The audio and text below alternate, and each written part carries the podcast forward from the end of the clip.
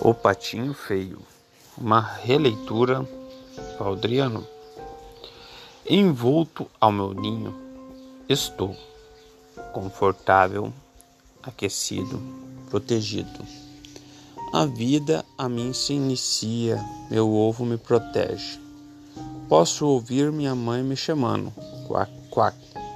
Mas será? Aqui é tão confortável. Aprendi assim.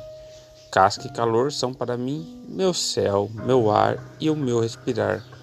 Então aqui quero ficar. O calor maternal é tão bom.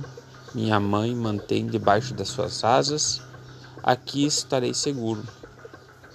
Proteção é tudo o que eu quero. O mundo é tão terrível e assustador. Um horror. Aqui quero ficar. Todavia, o meu invólucro não é para sempre. E de repente a gente sente é a hora de abandonar o ninho. E de mansinho a casca vai se soltando. Justo eu que estava amando, no meu cantinho seguro ficar. Lá vem a mãe com aquele seu quaquá. Agora não, entendo porque todos olham para mim dessa maneira.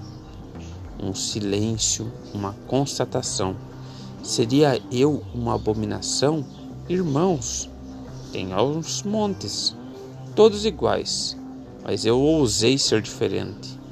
Eu não entendo, eu sou diferente. Meu Deus, por qual razão me fez diferente? Estou aqui tentando, tentando fazer o meu quaquá, tentando tomar coragem e ir de vez para o lago da vida, tentando fugir do bullying e da perseguição tentando ser igual onde todos me veem como o diferente. Minha mãe disse: Voa, meu filho. O mundo te pertence. Ser diferente é só um detalhe da tua existência. Voa, voa, voa. Mas eu insisto em ficar. Quero para o meu ninho voltar, a casca do ovo retornar. Não, isto é uma constatação o amor, o ódio, o desprezo, o desespero, a indiferença, tudo isso me faz um patinho feio. Sou feio, sem importância. Isso me disseram desde criança. Fizeram desistir-me da minha verdade. Que verdade? Me diz que verdade. Nessa idade, ainda quer ser criança? Achas que os contos de fadas te fazem melhor ou pior do que alguém? Algum dia lhe disseram voa e voou? O teu destino, patinho feio, é bater asas e voar, novos horizontes encontrar. Saber que no teu gueto és diferente.